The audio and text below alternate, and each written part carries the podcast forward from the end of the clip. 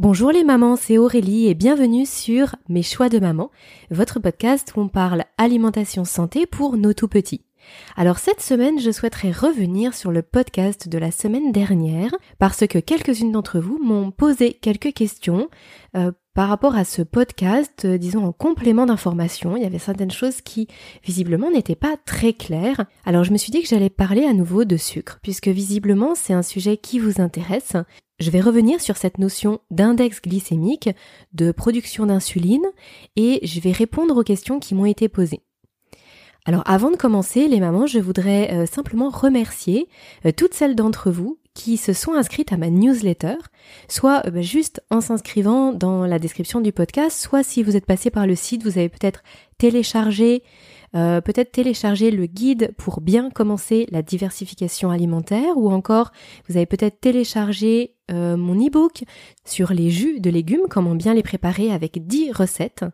Peu importe finalement le, le biais de votre inscription, je vous remercie réellement de faire partie de la communauté des mamans qui n'ont pas peur d'aller à contre-courant parfois et en tout cas qui cherchent à bien comprendre pour faire des choix éclairés pour euh, leur tout petit. Moi, c'est vraiment ce qui m'anime depuis maintenant presque deux ans.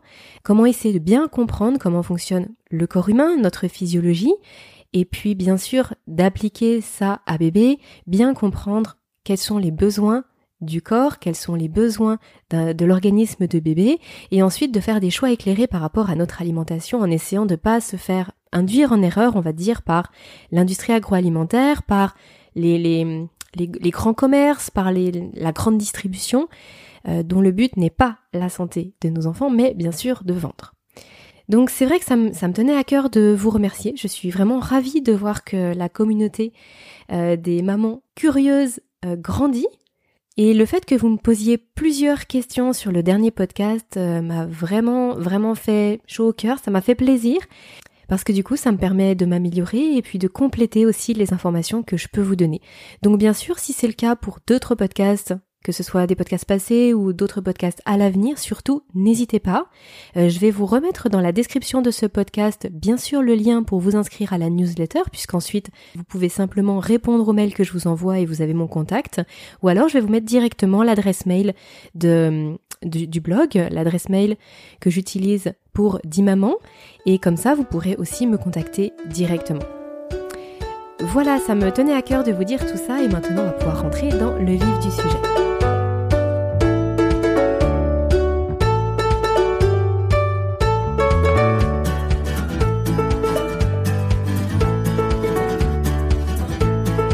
Alors la semaine dernière, je vous ai fait un podcast sur comment bien choisir les féculents pour bébé. Et du coup, ça m'a amené à vous parler de l'index glycémique des aliments, du choix qui est fait aujourd'hui de séparer les aliments entre ceux qui ont un impact rapide sur la glycémie, c'est-à-dire sur le taux de sucre dans le sang, et ceux qui ont un impact plutôt bas ou modéré sur cette fameuse glycémie. La distinction, elle est faite aujourd'hui, elle n'était pas faite hier. Hier, on considérait les glucides uniquement sous l'aspect euh, structure, c'est-à-dire qu'on a des glucides qui sont des sucres simples, de par leur structure, c'est-à-dire de fructose, glucose, saccharose ou lactose, et on a des glucides dits complexes, qu'on appelle sucre complexe et qu'on appelait aussi autrefois sucre lent, euh, euh, qui sont riches en amidon et qui vont être plus longs à digérer. Donc la distinction se faisait euh, à ce niveau-là, juste au niveau de la structure, de la composition même, la composition chimique finalement des glucides. Aujourd'hui, après 50 ans à avoir fait cette distinction-là, on sait que c'est erroné quand on parle d'alimentation santé. Bien sûr, la structure reste la même, ça s'est pas remis en cause, mais par contre, l'impact sur la santé, au travers de ce fameux index glycémique, est différent. Et donc, euh, il y a une des questions qui m'a été posée, c'était pourquoi le fait que les aliments qui ont un index glycémique élevé ne sont pas rassasiants? Donc je comprends par là euh, pourquoi on ne peut pas vraiment les considérer comme féculents et pourquoi finalement ils ne vont pas euh, générer de l'énergie pour bébé et un effet de satiété sur la durée? Alors, vous allez comprendre euh, très vite si vous visualisez avec moi ce que je vais vous expliquer. quand on mange un glucide qui a un index glycémique bas ou modéré. On a la glycémie sanguine, c'est-à-dire le taux de sucre dans le sang, qui va s'élever petit à petit dans la première demi-heure, entre une demi-heure et, une heure, et qui va, alors il va pas, ça va pas s'élever très rapidement, ça va pas s'élever très haut, très fortement, et ensuite ça va redescendre petit à petit jusqu'à retrouver le taux de sucre sanguin qu'on avait au départ avant l'ingestion de l'aliment euh, glucidique plusieurs heures après. Trois, quatre heures après, bien sûr ça dépend bah, de, la, quantité aussi qu'on a mangé. Quand la glycémie augmente comme ça, de manière peu intense et progressive, on va avoir une production d'insuline qui va être elle aussi peu intense et progressive. Ce fonctionnement-là est le fonctionnement normal. En tout cas, c'est ce à quoi le corps est habitué depuis des millénaires et des millénaires, c'est-à-dire c'est euh, c'est la façon dont l'organisme peut fonctionner de façon optimale. On est conçu génétiquement pour que quand ça se passe comme ça, bah finalement ça se passe bien. Ok. Maintenant, second cas de figure, et je vous encourage également à le visualiser avec moi pour que ce soit plus simple.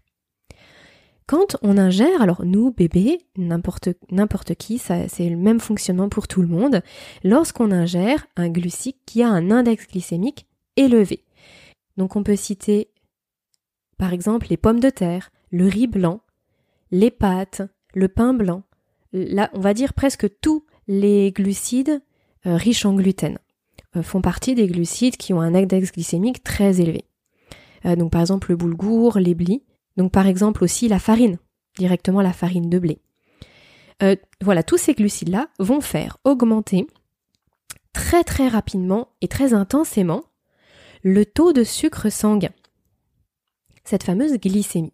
Ça veut dire que au bout d'une demi-heure, 45 minutes, notre glycémie va être très élevée.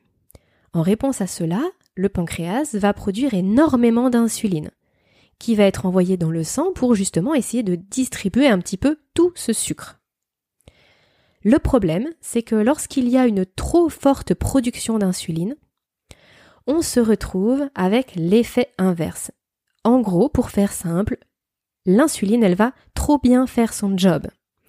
C'est-à-dire qu'on va passer d'une situation d'hyperglycémie, où on a trop de sucre dans le sang, à une situation d'hypoglycémie, où finalement l'insuline elle a tellement bien tout dispatché ou stocké qu'on va se retrouver avec un, un, taux de sucre sanguin qui est inférieur à celui qu'on avait au départ avant d'ingérer ce glucide. Donc, on se retrouve en hypoglycémie, et qu'est-ce que ça veut dire ça? L'hypoglycémie, ça se traduit comment?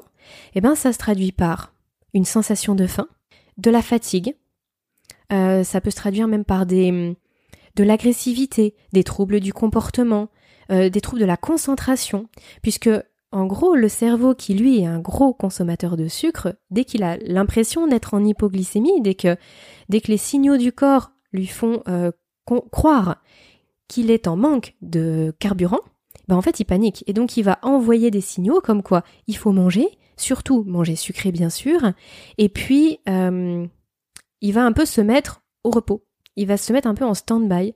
Et donc on peut se retrouver avec, si je reprends le cas des, enfants, on peut se retrouver avec des enfants qui sont euh, soit agressifs, soit complètement euh, sans énergie, qui n'arrivent pas à se concentrer, qui n'arrivent pas à, à réfléchir en fait, puisque le cerveau il est vraiment en stand-by, qui sont fatigués et qui ont toujours faim, qui sont un petit peu comme tout le temps en fringale et qui vont tout le temps réclamer du sucre.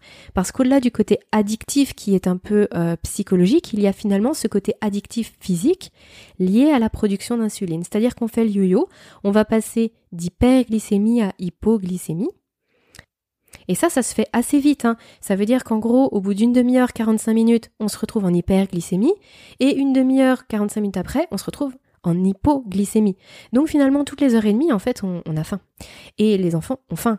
Et donc si à chaque fois on leur redonne à manger comme ça, et surtout des produits sucrés, eh ben en gros, on est sans cesse dans ce, dans ce cercle-là. Ce ne serait pas un problème si la surproduction d'insuline n'était pas un problème, puisque c'est bien ça finalement qui est au cœur de toute cette analyse-là. C'est pas juste l'histoire de dire il y a des glucides qui sont comme ci, qui font comme ci ou qui font comme ça. Non, si on dit que ça a un impact sur la santé, c'est parce que justement, il y a cette fameuse production d'insuline. Et lorsque le pancréas va comme ça, mois après mois, année après année, être sursollicité pour euh, bah, sans cesse être en train de, de, produire beaucoup, beaucoup d'insuline pour gérer cette glycémie sanguine, il peut soit se fatiguer, et ne plus en produire, ou en, en produire plus assez, et du coup on se retrouve avec une glycémie qui est trop importante, soit simplement les cellules vont devenir résistantes à l'insuline, et c'est ce qu'on appelle l'insulinorésistance, c'est-à-dire que l'insuline elle est toujours produite, mais les cellules en gros elles ouvrent plus leurs portes pour euh, récupérer le sucre qui est apporté par l'insuline, et donc du coup on se retrouve en situation de prédiabète ou de diabète. Et après, il y a d'autres troubles métaboliques, du coup l'obésité également en fait partie, euh, qui sont liés justement à toute cette perturbation de la production de l'insuline. Et donc c'est bien parce que dans notre société aujourd'hui, on se retrouve avec mais une explosion des cas de diabète chez les enfants, des cas d'obésité chez les enfants, mais aussi euh, des cas de troubles du comportement. Et même après là, en ce moment chez les seniors, il y a pareil une recrudescence de maladies de Parkinson, de maladies d'Alzheimer qu'on n'avait pas avant dans les, les siècles derniers et même sur la première moitié du XXe siècle. Pour dire que toute l'alimentation moderne tout ce que nous a apporté l'alimentation moderne en termes de de qualité de produit, ou plutôt de non-qualité de produit, entraîne les gros problèmes de santé de civilisation qu'on a aujourd'hui. Du coup, c'est en prévention de tout ça que chez nos bébés, chez les tout petits, eh ben, il faut, il faut le gérer en amont en fait. Et moi, c'est vraiment la leçon que j'ai pu retenir de toutes mes lectures, que ce soit euh, les, documents scientifiques, la littérature scientifique ou alors les livres justement de vulgarisation scientifique euh, que je vous cite très souvent sur le blog. Hein. Je vous mets énormément de liens parce que ce sont vraiment des livres qui sont très inspirants et qui m'ont beaucoup aidé à cheminer vers une alimentation santé pour mon bébé. Et bien justement, tous ces livres-là, toute cette littérature-là met en avant le fait que lorsqu'on prend soin de la santé de nos tout petits, tout de suite, on se retrouve avec des enfants qui sont en bonne santé, euh, qu'on n'a pas fatigué, qu'on n'a pas épuisé, qui sont en pleine vitalité, en pleine possession de, euh, de leurs moyens et qui vont conserver ce capital santé qu'ils sont censés avoir dès la naissance. Or, si depuis tout petit, on use le pancréas de nos bébés et puis qu'on les qu'on fatigue, qu'on a toujours cette surproduction, ils vont à la fois avoir une addiction euh, psychologique au sucre qui agit comme une drogue dans le cerveau et à la fois cette addiction physique, le fait de faire le yo-yo entre hyper et hypoglycémie. Donc ça, c'est vraiment une notion qui est très importante. J'espère que ça répond à la question, à la question de, euh, Marina. Euh, j'espère que voilà, c'est un petit peu plus clair là que dans le podcast précédent. Et du coup, j'avais une autre question aussi de Léa. Léa qui me disait, mais du coup, comment savoir quels sont les aliments qui ont un index glycémique élevé et ceux qui euh, ont un index glycémique plutôt bas ou modéré. Alors je vous ai écrit un article sur le sujet sur le blog. Euh, je vous dis pas ça pour éluder la question, mais simplement parce que dans cet article-là, je vous ai mis des infographies où je vous ai repris l'ensemble des glucides qu'on peut trouver euh, des glucides. Alors la plupart sont bien connus et puis il y en a certains autres qui sont un petit peu moins connus et qui, euh, qui sont pourtant très intéressants. Donc j'ai essayé de vous répertorier tout ça. Et ensuite j'ai dispatché entre index glycémique élevé, index glycémique bas ou modéré, et j'ai aussi rajouté la distinction entre riche en gluten ou sans gluten. Comme ça, ça vous permet vraiment d'avoir, euh, là plutôt que de tous vous les citer, de toute façon vous n'allez pas tous les retenir, au moins sur le blog vous avez tout sous les yeux, euh, vous avez les visuels, hein, c'est sous forme d'infographie, et ça vous permet comme ça après, quand vous êtes euh, vous au supermarché, tout simplement de faire les choix éclairés, de faire les meilleurs choix pour, pour vos bébés. Et la troisième question que j'avais eue par rapport au podcast sur les féculents, c'était justement de savoir si on était obligé de donner des féculents à bébé pendant ses repas. J'ai trouvé que la question, c'était la question de Marie. Euh, Marie, j'ai trouvé que ta question était extrêmement euh, intéressante, extrêmement pertinente, parce qu'effectivement, ce qu'on met derrière l'étiquette féculent n'est pas une obligation dans l'assiette de bébé. Dans le sens où la plupart des féculents sont des céréales, sont des produits qui sont euh, plutôt acidifiants pour l'organisme, et qui ne vont pas être aussi nutritionnellement intéressants que d'autres. Alors qu'est-ce qu'il y a derrière le autre Eh bien bien sûr ce sont les légumes. Alors un tout petit bémol à ça, une toute petite parenthèse, c'est que certains légumes tubercules notamment, ou les légumes racines, sont considérés comme féculents, et ça je vous le mets aussi justement dans la liste hein, dont je vous parlais, dans l'infographie que je vous ai faite, euh, sont considérés comme justement des, des sucres lents, là dans le sens où ils vont apporter de l'énergie sur le long terme sans créer de fringales et d'hypoglycémie, parce qu'ils sont extrêmement riches en fibres et donc ils vont être digérés de façon beaucoup plus lente que, bah, que bien d'autres céréales.